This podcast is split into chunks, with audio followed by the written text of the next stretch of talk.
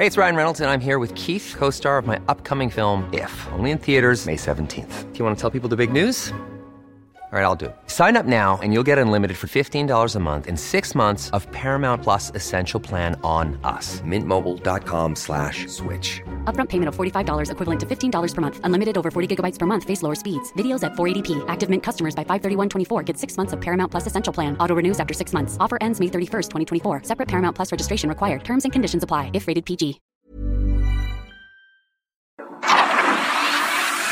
El Heraldo Media Group presenta Periodismo de Emergencia con Arturo Rodríguez, Hiroshi Takahashi e Ignacio Rodríguez Reina. Con las reglas del oficio. Comenzamos.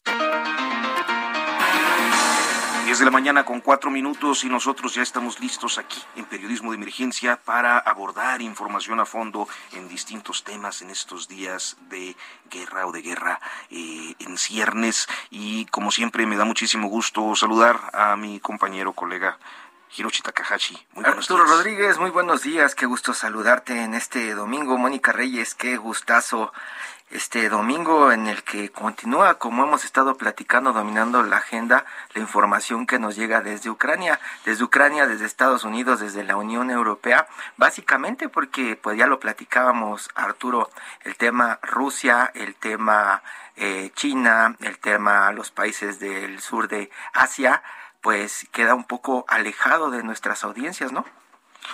Alejado de nuestras audiencias, pues vamos a tratar de entrarle a fondo para comprender más esta situación y aportar nuestro granito de arena a una comprensión general de un proceso que tiene pues a todo el mundo en vilo, ¿no? En expectativa de ver si esto escala, si desescala o, o qué va a pasar. O entender cuándo tendrá un fin, pareciera que lo estamos viendo como si fuera una competencia de la Champions o de pronto no un juego de tenis entre los rusos y los españoles, pero, no. esto es serio. Claro que sí. muy serio. Muy buenos días. Mónica Reyes, muy buenos días y como cada domingo vamos al futuro próximo, la agenda de lo que viene. Claro que sí, esto es muy importante y me da mucho placer estar con ustedes y saludarlos. ¿Y qué les parece si comenzamos?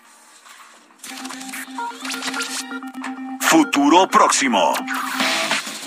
La semana inicia con las alertas encendidas por la invasión de la Federación de Rusia a Ucrania, los movimientos de tropas de la OTAN y las vicisitudes de un conflicto que el mundo espera tenga pronta resolución. La agenda se mantiene ahí, mientras en México los temas más variados avanzan en distinto sentido.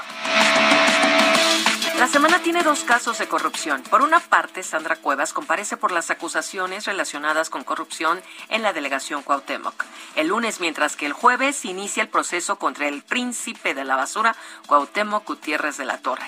El viernes será la audiencia de José Manuel del Río Virgen, el exsecretario técnico del Senado, acusado del homicidio de un candidato en Cazones, Veracruz.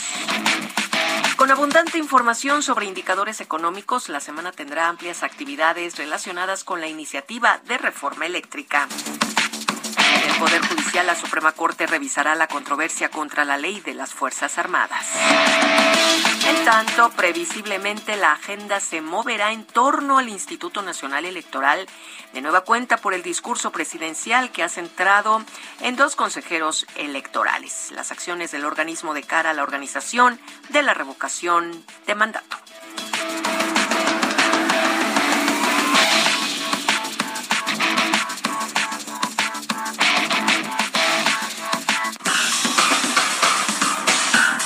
Periodismo de Emergencia queremos conocer y compartir tu opinión. Escríbenos o manda un mensaje de voz al WhatsApp 5580 69 79 42 5580 69 79 42 y se parte de nuestra mesa de análisis. Bueno, pues ya lo escuchó usted, la agenda de lo que viene y hace unos momentos en el resumen de Mónica, así como en el noticiario del Heraldo con Sofía García y Alex Sánchez, y escuchábamos que están ya en estos momentos saliendo eh, pues eh, funcionarios mexicanos, eh, así como un pool de reporteros importante a Rumania en estos momentos, pues están iniciando un vuelo que va a ser muy largo, porque tiene varias escalas y que tiene como propósito ir a Rumania a traerse a los mexicanos que pudieron salir de Ucrania.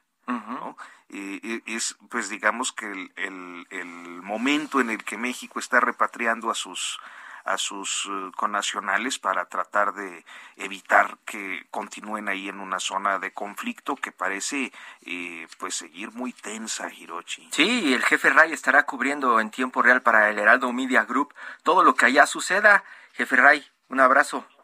Buen viaje. Raimundo Sánchez. Y bueno, en este tema de, la invasión de Rusia a Ucrania, creo que hay eh, pues eh, diferentes aspectos en los que eh, tendríamos que profundizar para comprender mejor y no irnos con las notas pequeñas, breves, que muchas veces pues no nos permiten comprender un panorama tan amplio. El día de hoy nos ha tomado la comunicación Arlén Ramírez Uresti, ella es doctor en, doctora en Relaciones Internacionales y bueno, pues actualmente una de las expertas que puede explicarnos lo que está pasando en eh, Ucrania eh, y en Rusia. Eh, doctor Arlen, muy buenos días, gracias por recibirnos la llamada.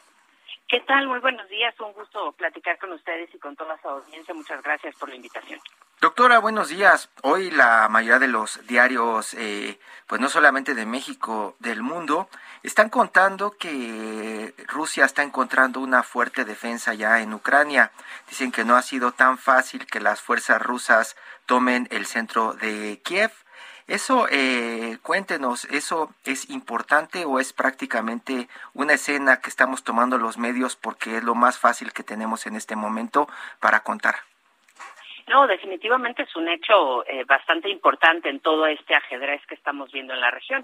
Los ucranianos eh, eh, también anteriormente han resistido. Si nos remontamos un poquito antes a la historia, sobre todo en la Segunda Guerra Mundial y durante la Guerra Fría, pues Ucrania y, e incluso mucho más antes, ¿no? Eh, Ucrania siempre ha sido un territorio muy disputado, bastante anhelado por los rusos. Y finalmente, eh, hoy lo que vemos eh, a través de los medios eh, digitales, pues es la resistencia civil organizada con un con un liderazgo bastante disruptivo no de su de su presidente eh, que además de todo ha mostrado este, una gran capacidad de, para usar eh, las redes sociales y este discurso eh, de defensa para, para debilitar la estrategia de propaganda rusa que se había articulado este, y como justificación para toda esta intervención militar. Es sumamente relevante ver las escenas pero sobre todo irnos a la parte del discurso eh, de, la, misma narrativa que ha estado construyendo la población ucraniana en torno a esto. La participación de la sociedad civil ha sido fundamental. Es un fenómeno que seguramente eh, pasará a la historia como parte de esta nueva era de los medios digitales. ¿Podría ser que la guerra de la comunicación y propaganda, al menos de este lado del mundo, la está ganando Ucrania, eh, la OTAN, Estados Unidos, la Unión Europea, frente a Rusia, que parecía que queda como el malo del cuento? Definitivamente, sobre todo, o sea, no, en, este tipo de temas no podemos hablar, digamos, con, con eh, buenos y malos, ¿no? En lo absoluto hay matices, hay intereses. Eh, este conflicto tiene de, de, fondo un problema de gas natural y de desabasto bastante importante de temas energéticos que incluso involucran a países como Alemania y a la Unión Europea en su totalidad. Pero ciertamente lo que estamos viendo es eh, incluso algo que fortalece mucho esta, esta aversión no contra la intervención rusa en Ucrania, es la misma narrativa de su población. Estas escenas que hemos visto en los medios digitales de la misma población en Rusia manifestándose en contra, dándole mucho énfasis a la participación de la sociedad civil. Hoy en día ya lo decía eh, eh, eh, Sigmund Bauman, ¿no? sociólogo eh, polaco, hablando de la sociedad líquida y de los patrones digitales y de toda esta de, toda esta globalización ideológica, pues lo que vemos es justamente eso, ¿no? Escenas del otro lado del mundo que nos dan la referencia, el punto de vista ciudadano en la ciudadanía digital hoy cobra una fuerza muy importante. Lo que estamos viendo, la acción del Occidente, no solamente se ha fortalecido y la visión del Occidente se fortalece con estos discursos que va llevando no la misma población. La narrativa de un de un conflicto como el que estamos viendo hubiera sido impensable hace 20 años, pero el día de hoy la, la comunicación pues juega un papel fundamental en todo esto, tanto para generar especulación, para fortalecer líneas eh, de propaganda en ambos sentidos, ¿no? Y de, pero definitivamente hoy posicionan incluso una tendencia eh, de empatía bastante importante eh, respecto a los ucranianos que no se esperaba y que estratégicamente Rusia, por supuesto, no había considerado. ¿Hay alguna forma real de parar a Rusia. Lo que ha salido últimamente es, por ejemplo, quieren golpearlo en el tema económico y se habla de las reservas en oro que tiene que tiene Rusia. Se habla de congelar las eh, cuentas financieras de los líderes de los oligarcas, incluso de Vladimir Putin y su equipo, y no pasa tampoco nada. Se habla de eh, tener un castigo económico en el tema energético y se echan para atrás las potencias porque saben que le resultaría más fuerte para ellos. Se habla del boicot eh, eh, deportivo y muchos se ríen. ¿Hay de verdad forma hoy en la que la OTAN pueda hacerle frente a esta amenaza de Rusia o tenemos que ser prácticamente espectadores de esto que está pasando hasta que Vladimir Putin lo decida? No, definitivamente dentro de las sanciones eh, que se están planteando, y como ya lo, bien lo mencionaste, hay un abanico enorme de estas posibilidades. Eh, desde mi punto de vista, una de las cosas más importantes que pudiera frenar el avance ruso y la continuidad es el, el bloqueo a las operaciones SWIFT. Eh, la banca digital a través de procesos de blockchain hoy podrían frenar las operaciones y las transacciones que entran y salen de forma digital.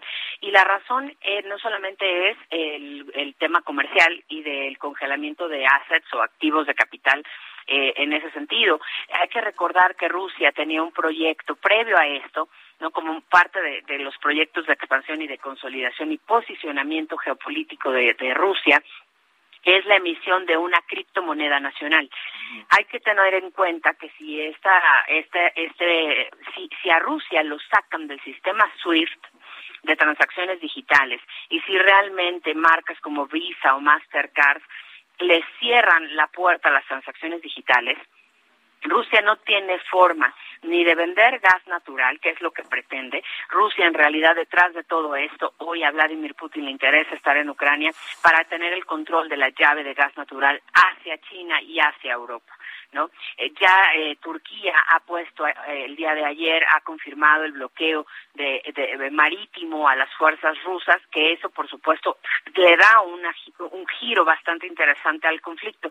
Pero en más allá de la parte estratégica militar, de la parte política y de la parte incluso social mediática que hemos comentado, en realidad lo que podría parar es justamente el que sacaran a Rusia hoy del el sistema SWIFT.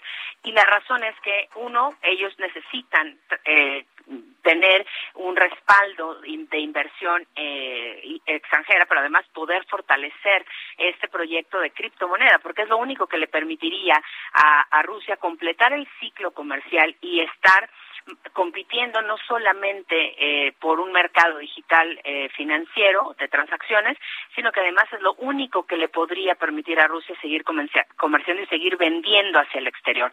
Si esto ocurre, definitivamente se queda bloqueada no, no más allá de las cuentas de los oligarcas y más allá de la fortuna de Vladimir Putin, pues el, no tiene forma de vender hacia el exterior. Y eso hoy para las economías globales es devastador. Pues doctora Arlén Ramírez Uresti, muchísimas gracias por tomarnos esta comunicación y brindarnos este panorama. Muy buenos días. Al contrario, muy buenos días a ustedes. Gracias por la oportunidad. Gracias, doctora. En Periodismo de Emergencia queremos conocer y compartir tu opinión. Escríbenos o manda un mensaje de voz al WhatsApp 5580 69 79 42. 5580 69 79 42 y se parte de nuestra mesa de análisis.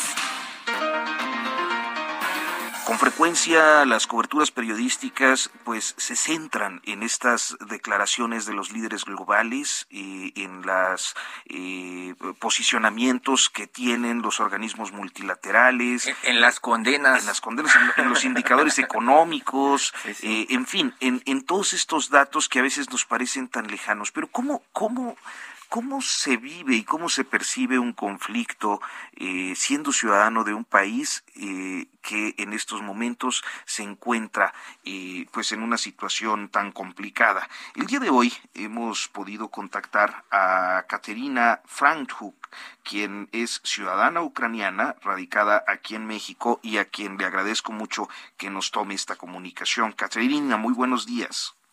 Buenos días. Pues bien, eh, cuéntenos cómo recibió esta noticia, cómo la está viendo a la distancia. Ah, pues ahora la, situación, es, ah, está muy difícil para todos. Em, realmente la gente de Ucrania em, estaba en, shock cuando esto pasó, em, que hace cuatro días, el 24 de febrero, a las cuatro de la mañana, empezaron a lanzar los eh, los rockets de eh, los raquetas de, territorio del país vecino. Entonces sí fue fue algo muy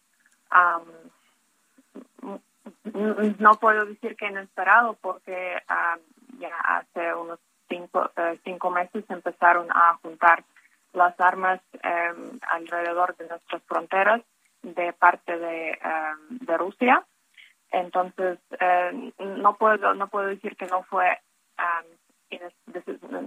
no esperado, pero uh, sí fue algo muy difícil para todos. ¿Cómo es la preparación, eh, señorita Caterina, de, de, la sociedad ucraniana ante los conflictos. Tenemos el antecedente, por ejemplo, de los coreanos que tienen una preparación militar importante porque pues prácticamente siguen en guerra. Allá lo que hemos visto en los últimos días con la defensa de, de Kiev, por ejemplo, es que están preparados militarmente al menos una fuerte población, ¿no? Un, un gran número de la población para hacerle frente pues nada más y nada menos que a los rusos, ¿no? ¿Cómo es la preparación militar allá y, cómo es el tema de ese nacionalismo? Veíamos por ahí a los hermanos Klitschko, por ejemplo, llamando a tomar las armas. Ah, sí, miren, ah, realmente el eh, ejército ucraniano no fue eh, muy desarrollado hasta 2014 cuando ah, empezaron eh, empezaron empezó Rusia con a Crimea y con Donbass. Esto fue el primer conflicto que pasó en 2014. Entonces, después de este tiempo, estuvimos en este conflicto armado con, ah, con Rusia en ah, parte este de Ucrania. Y um, todos estos años estuvimos desarrollando mucho el ejército porque, según ley nacional, tenemos derecho a protegernos.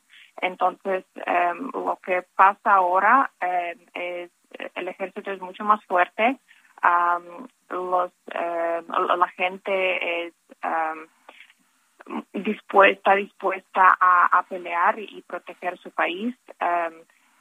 el estado de ánimo, sí, claro que todos están en shock y tienen miedo, pero están dispuestos a, hacer lo, que sea para proteger. Y sí, de, de, de Klitschko, de hecho, uno, uno de ellos, eh, yo creo que ya eh, también fue como voluntario. Uh, mucha gente ahora está, está dispuesta a, agarrar armas y, y, también participar. Bien, Caterina, eh, dígame, dígame, eh, ¿cómo eh, es la sensación, y cómo podría preguntarle, eh, ¿hay, ¿hay un sentido de identidad ucraniano o también encuentra usted entre familiares, amigos en la sociedad alguna pues eh, eh, simpatía con la posición rusa. Ah, ¿Simpatía en comunidad ucraniana con posición rusa? Sí. Eh, no, no, no hay nada de simpatía. Esto es una invasión, es en este punto ni es un conflicto, es una guerra abierta contra Ucrania. Ah, no tenemos nada de simpatía. Em, ah, que estamos esperando que también em, representantes de comunidad rusa, eh, que gente en Rusia también entienden que realmente está pasando, porque lo que les, lo que les muestran en, la tele en su país es muy eh, fuera de, la realidad. Eh, entonces estamos um, en, este punto que pues, tienen que decir algo que no es aceptable, pero muchos, muchos sí lo aceptan. Caterina, Caterina, eh, desde, desde afuera es lo que estaba platicando Arturo. Hablamos de las instituciones internacionales, de los organismos, de la OTAN, de Estados Unidos, de la Unión Europea. ¿Los ucranianos, en realidad, su familia, usted, esperan ayuda de, de, afuera o, prácticamente saben que están viviendo esto solos? Ah, ya tenemos ah, algo de ayuda de afuera, ya introdujeron las eh, sanciones em, eh, económicas Uh, sí tenemos ayuda militar, pero solo con unidades de técnica militar, eh, no con ejércitos, claro. lo que sí están eh, intentando ah, hacer ahora es que eh, OTAN cierra, cierra el, pues, el, cielo y, nos protege del cielo arriba de Ucrania y el ejército ucraniano sí puede hacer todo el resto en, ah, en el país. Tierra. Pues, eh, Caterina Francho, le agradecemos muchísimo que nos haya eh, compartido pues su visión, su perspectiva, sus experiencias. Muy buenos días. Muchas gracias, buenos días. Hasta pronto. Y bueno, pues eh, eh, así, dos visiones. Una visión internacional, una visión desde el análisis académico de una situación que está ocurriendo y bueno, pues una visión muy ciudadana de una ucraniana que está actualmente en México. Vamos a hacer una pausa y en unos momentos continuamos. Tenemos otros temas, más información aquí en Periodismo de Emergencia.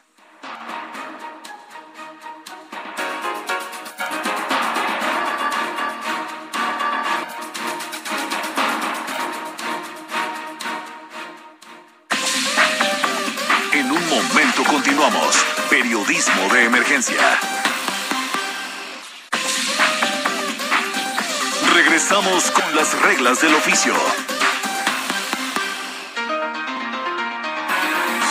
Continuamos en periodismo de emergencia cuando son las 10 de la mañana con 30 minutos y además de saludarle a usted que nos escucha, eh, el día de hoy tenemos una salutación especial a los amigos, amigas que nos escuchan y nos ven en Now Media, es la TV Houston, eh, el canal 2110, eh, Now Media TV. Eh, es, ay, bueno, son un montón, Hirochi.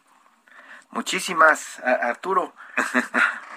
Now Media TV eh, 2710 eh, en Beaumont, en Atlanta, el canal 2210, en Radio Chicago 102.9 FM, eh, Radio San Antonio 1520 eh, en AM, todo a través de Now Media. Pues bueno, un saludo para todos los que nos escuchan en la Unión Americana, nuestros paisanos que están por allá en los Estados Unidos y, que bueno, pues eh, siempre eh, es eh, un placer, un privilegio poder tener estas vías de comunicación. Sí, que se suman a esta red que tiene el Heraldo Media Group en todo el país y prácticamente pues ya cubierto parece todo el sur de Estados Unidos, Arturo.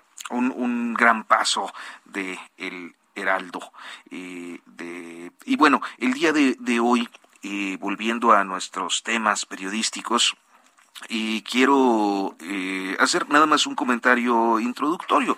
están los procesos electorales en, en marcha, está este llamado periodo de, de, veda electoral, en el que sin embargo siguen ocurriendo muchas cosas, sobre todo en el ámbito, pues en el ámbito eh, judicial, eh, especialmente el judicial electoral, pero también eh, historias que se van entretejiendo en torno a las situaciones de los partidos políticos, concretamente, pues aquellos que tienen una, un mayor posicionamiento en las diferentes entidades. Y uno de estos estados que me Hey, it's Ryan Reynolds, and I'm here with Keith, co star of my upcoming film, If, only in theaters, May 17th. Do you want to tell people the big news?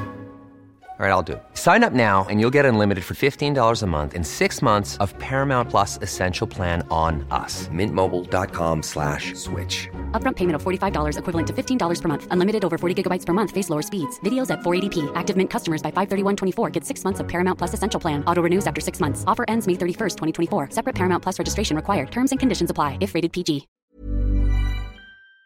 Parece que es bien importante seguir y estar atentos a lo que ahí ocurra. Es el de Tamaulipas. Como se sabe, hay un gobernador que sale, Francisco Javier García Cabeza de Vaca, panista, que ha enfrentado algunas acusaciones de corrupción y por el otro, un proceso electoral en el que Morena parecía estar muy aventajado hasta que empezaron a salir vínculos de algunos de sus dirigentes con Sergio Carmona. Hoy, para hablar de todo esto, está con nosotros a través de la línea telefónica el periodista Carlos Manuel Juárez, quien es director del portal Elefante Blanco. Carlos Manuel, muy buenos días, gracias por tomarnos la comunicación.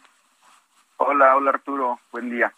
Estamos aquí en cabina, Hiroshi Takahashi y un servidor. Y bueno, muy rápidamente, eh, eh, Carlos Manuel, eh, cuéntanos qué está pasando en estos momentos con la política tamaulipeca que se percibe tan revuelta y a veces tan inextricable, inextricable desde acá. Pues mira, justamente ayer sucedió el último episodio de este camino pues de la precampaña. Ayer el Tribunal Electoral de Tamaulipas ya rechazó la última impugnación que había interpuesto la, la ex aspirante Maki Ortiz Domínguez, una política que hasta el pasado pues agosto de 2021 había sido panista y ahora es morenista, pero bueno, ella se había impugnado el proceso de Morena, había impugnado la, la precandidatura de Américo Villarreal Anaya y ayer el Tribunal Electoral de Tamaulipas le dice que no, que sus eh, que su impugnación no tiene no contiene agravios eh, fundados y bueno, pues ella todavía puede ir al Tribunal Federal a volver a impugnar en lo que ha sido, yo creo que el centro Hiroshi y Arturo de esta precampaña.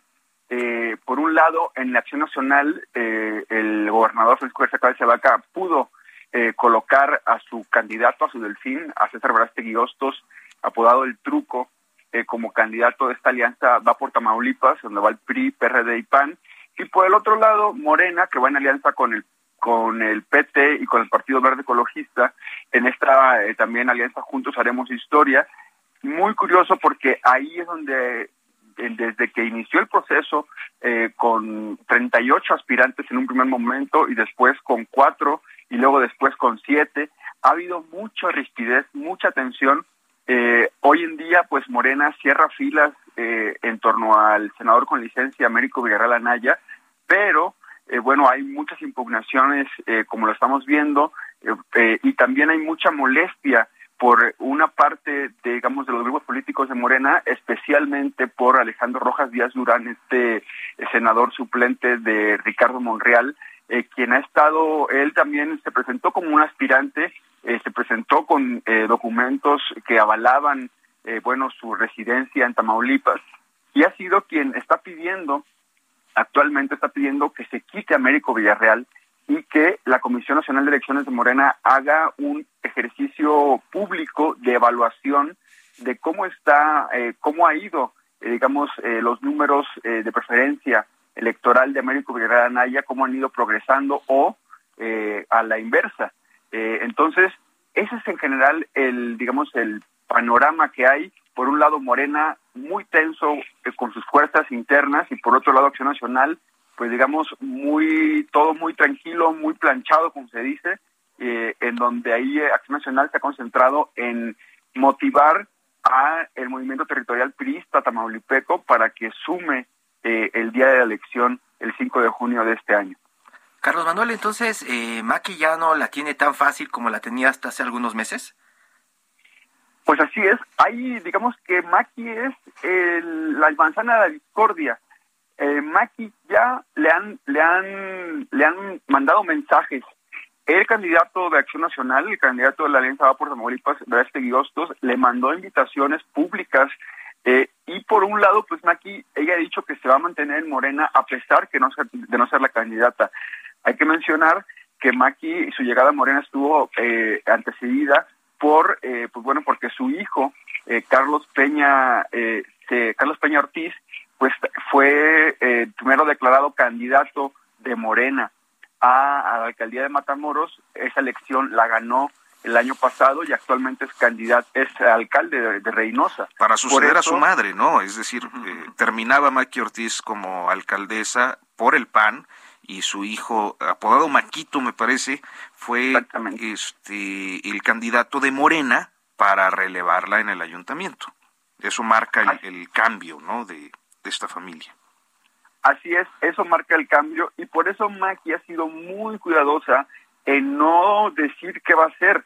Yo creo que aunque ha sido eh, por un momento eh, pues eh, no tan reconocido cuál es el valor electoral de Maki, por ahí hubo comentarios inclusive del precandidato Villarreal Anaya de que Maki valía dos votos, el de ella y el de su hijo, pues bueno, hay que mencionar que, reconocer que Reynosa es una ciudad que Maki ha gobernado pues en los últimos cinco años y ahora su hijo, y es la ciudad más poblada de Tamaulipas, eh, casi casi se concentra la mitad de la población de Tamaulipas, eh, más o menos alrededor de un millón, eh, poco más de personas, habitantes de Reynosa, y bueno, es, como se dice, la joya de la corona y la ciudad en la que se necesitan tener aliados, pues bueno, para ganar la elección a gobernador.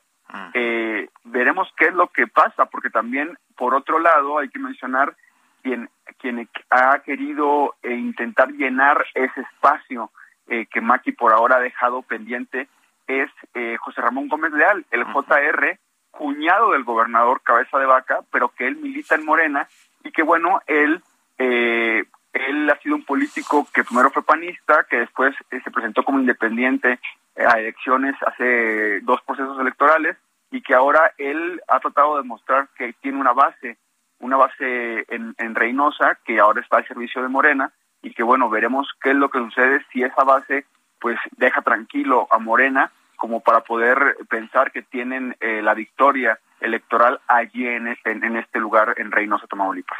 ¿Cómo están eh, jugando con esta moneda de cambio que es el combate a la inseguridad allá los políticos, Carlos Manuel? Eh, creo que es un es un tema muy muy delicado y justo en el contexto de lo que hoy domingo 27 de febrero lo podemos hablar eh, llevamos tres días de un una creciente violencia y bueno decir creciente violencia es decir bloqueos eh, con llantas incendiadas con camiones eh, se han derribado eh, más de 50 cámaras de videovigilancia, eh, se han derribado también postes en donde están, y lo que ha sucedido con los políticos por ahora es, en las precampañas, no han mencionado el tema de la inseguridad.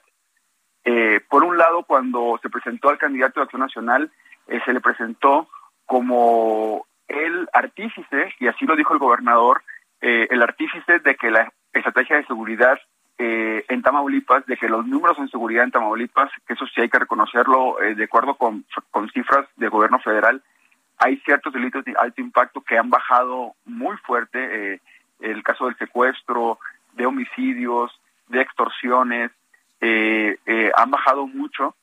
sin embargo, se habla de una PAX, una, como se llama, una PAX narca, de un acuerdo entre grupos, y esto ha hecho que, bueno, que los políticos en precampaña no mencionan el tema de inseguridad. Veremos porque ahora en el contexto de lo que está pasando en estos días finales de febrero de 2022, pues los va a obligar a hablar de qué, cuál va a ser su estrategia, su plan para tratar de tranquilizar.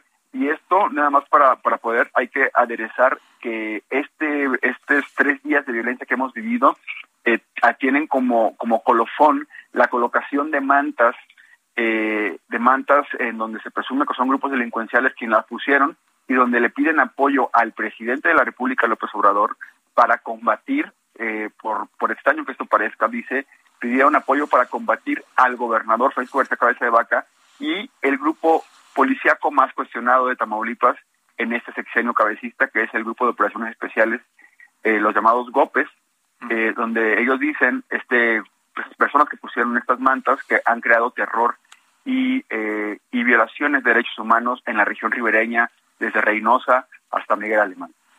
Carlos Manuel, eh, gravita en este momento tamaulipeco un asunto de dimensión nacional que eh, creo que no está eh, del todo clarificado y es esta relación de Sergio Carmona y de los hermanos Carmona respecto a políticos de diferentes partidos políticos, en particular de Morena. Cuéntanos qué es lo que hay con esto.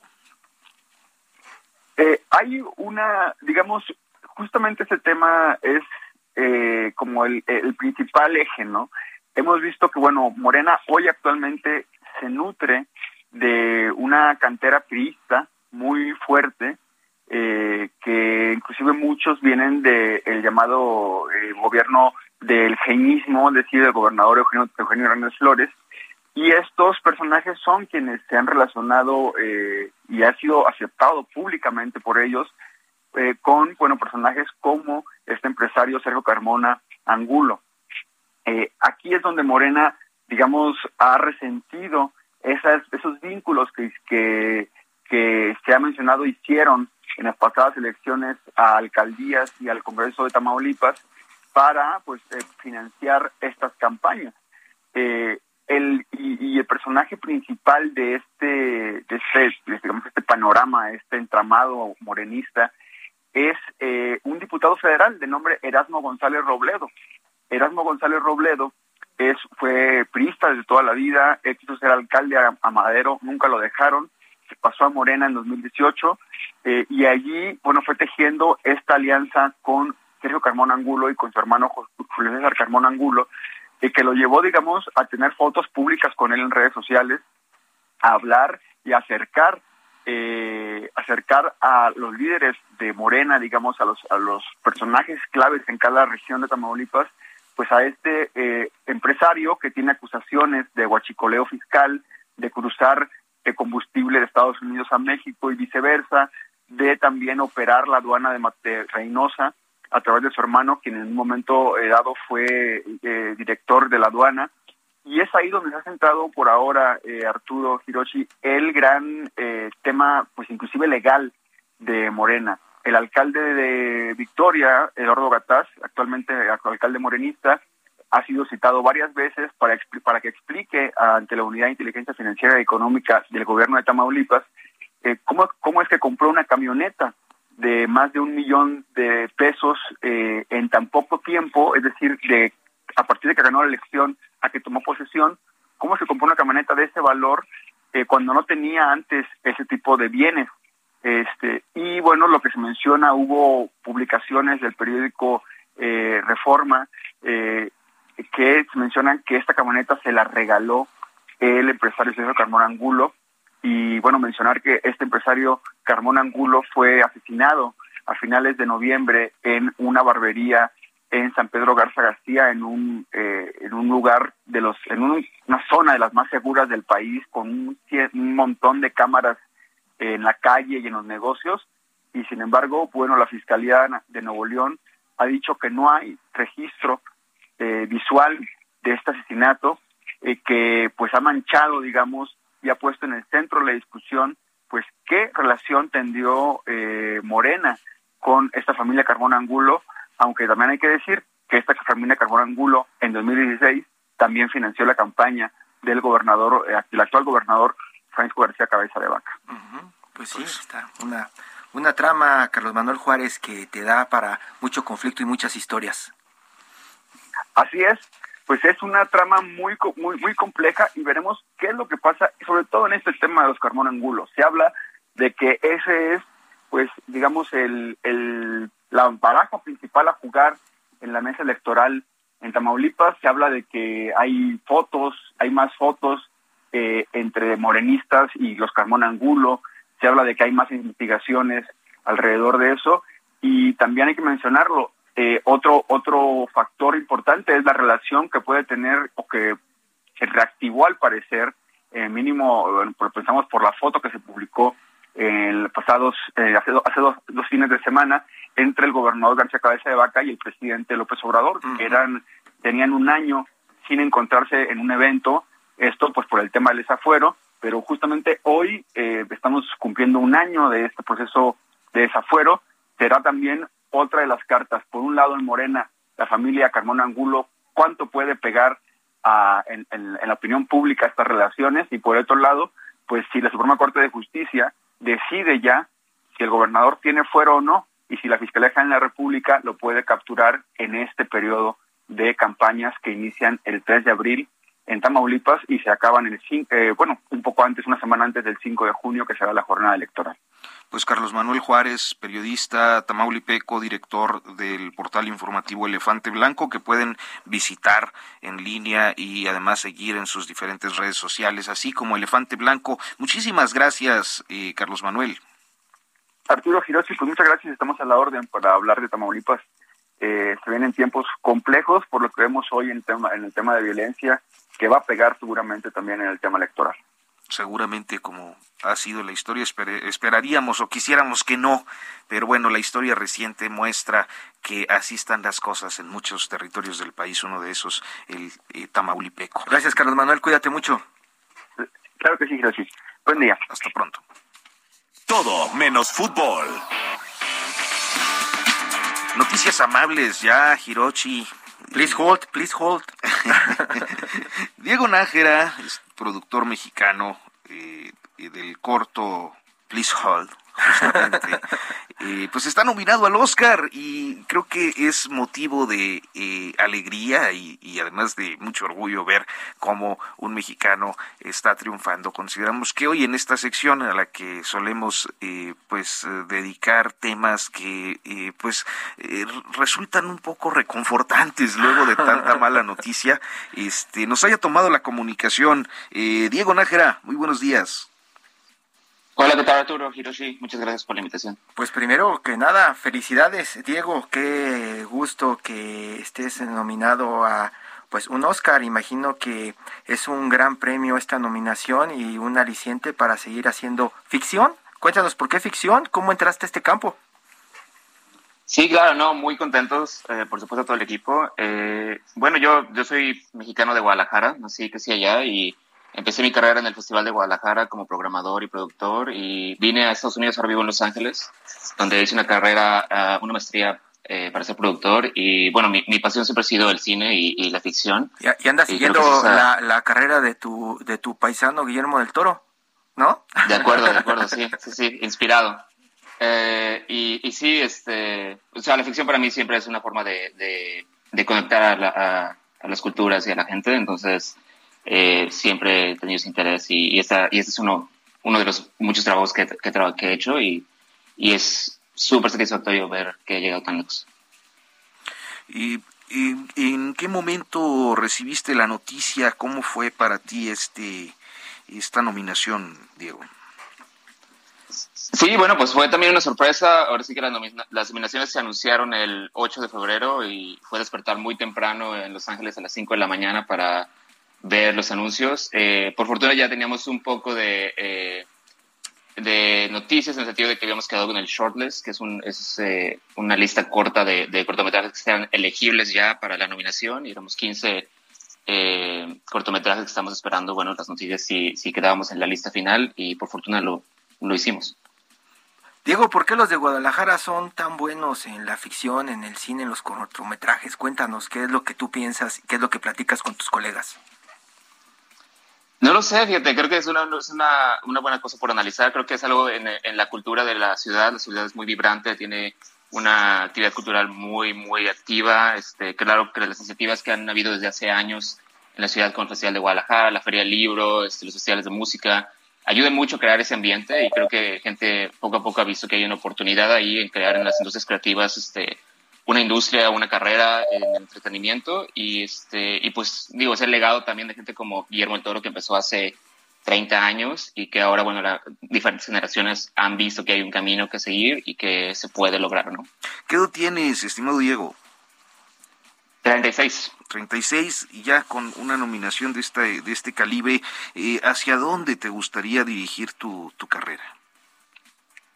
Pues yo sigo trabajando aquí como productor, también trabajo como ejecutivo en una eh, productora de Estados Unidos, eh, entonces estoy desarrollando películas para esa productora y también con proyectos personales. Eh, y bueno, mi, interés es seguir por acá, creo que he tenido este, muy buenas oportunidades y tengo la oportunidad de ser este como vínculo entre Latinoamérica y México y Estados Unidos, entonces obviamente abrir la puerta a más talento mexicano que este que hace grandes cosas en el cine nacional, pero también abrir esa puerta para que tengan esa proyección al cine internacional. Entonces, eh, esa, es, mi misión y por aquí seguiré eh, apoyando a la industria. ¿Te quedas allá? Sí, sí, sí, por el momento sí. Aunque digo, con mucho amor y, conexiones a México, voy a México muy seguido a, a los festivales, eh, a visitar a mi familia, por supuesto. Entonces, tengo un pie muy firme en México. Tú que estás metido en esta industria y que pues estás unos 10 pasos adelante eh, de que todos los que la seguimos desde afuera, ¿qué es lo que recomiendas de, creadores mexicanos? ¿En dónde podemos poner la mirada para pues abrevar un poco en esos contenidos que tú consumes para pues crear? Eh, en cuanto a, talentos que están emergiendo sí, sí. ventanas, sí. Digo, creo que hay muchísimo talento en México. Ahora sí que, este, incluso, por ejemplo, Tatiana Hueso, que estaba nominada eh, en, la shortlist de, de, películas para el premio internacional. Hay muchísimo talento emergente en México, han crecido muchísimo. Este, para mí, por ejemplo, una de las mejores películas de los últimos años fue Ya no estoy aquí, de Fernando Frías, que está disponible en Netflix y que por fortuna tuvo una, una gran proyección, eh, porque la gente la encontró en Netflix y, y, y, conectó y creó un momento ahí cultural. Creo que hay una gran camada de gente joven que está saliendo de México. Este, obviamente hay que seguir apoyando la cultura y hay que seguir apoyando a los cortometrajistas. Creo que lo que se ha hecho a través del IMCINE y de los festivales de cine en México, eh, a través de apoyos de gobierno, es, es muy importante porque dan una, ah, una oportunidad a esos primeros trabajos de artistas para que puedan crear y, encontrar su voz. No es fácil el cine porque es una industria que cuesta mucho dinero y esos apoyos son eh, súper importantes para realmente generar este, eh, pues una industria y que, que reditúe más para el país este, también. Entonces, estás viendo que llegan otras compañías de, de, streamers que están invirtiendo en México, entonces hay que seguir dando esas primeras oportunidades para que la gente se, se eh, tenga su inicio en la carrera del cine. Diego, seguramente no lo necesitas, pero ¿cómo podemos apoyarte? ¿Cómo podemos apoyar? Please hold. Pues eh, digo, creo que estos espacios es, es muy importante. Este, ahora sí que creo que también, eh, por fortuna, en, México hay una ah, nueva generación de miembros de la academia. Ellos son los que a final de cuentas van a decidir. Esta historia es la historia de un latino en Estados Unidos que es arrestado pues, eh, por un dron en un futuro no muy lejano y es un comentario sobre el, sistema privado de prisiones en Estados Unidos, pero también de la automatización y, los sistemas de justicia que están eh, pues eh, cargados en contra de la gente que no tiene recursos. Entonces, bueno, creo que esto es muy importante y que conecta también emocionalmente con, con algunas de las situaciones que pasan en México. Y, y hay una gran eh, comunidad ahora de cine en, en México que también son votantes de la academia, entonces el que ellos tengan la oportunidad de verlo ayudará mucho para el, para el corte. Muchísimas gracias, Diego Nájera. Ha sido un gusto poder platicar contigo. Hasta pronto. Y muchas gracias a usted. Muchas gracias. Y gracias. Y gracias a usted por el favor de su atención. Hiroshi Takahashi, nos vamos, nos escuchamos por acá el próximo sábado. Arturo Rodrigo, Arturo Rodríguez, Diego Nájera, muchas gracias.